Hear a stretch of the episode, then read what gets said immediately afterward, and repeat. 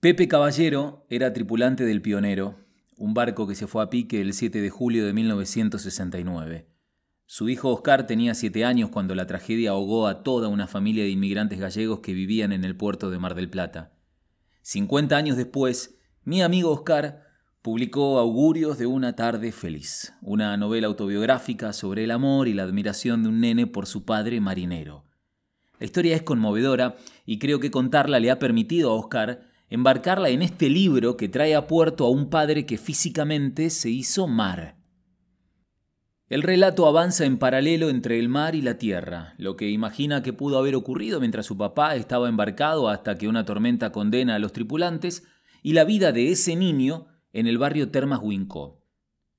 Uno de los capítulos en tierra se llama Asfalto de Mejillones y rescata una curiosa anécdota que hace a la historia del puerto marplatense a finales de la década de los años 60.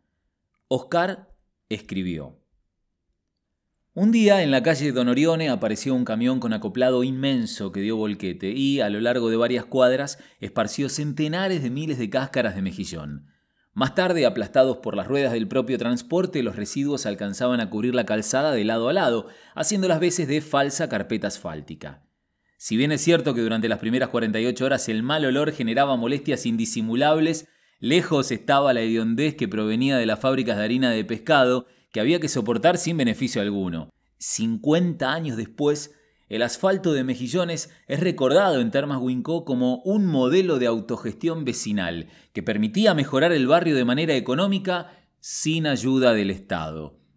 Solo una crítica menoscaba la reputación de tan original emprendimiento vial.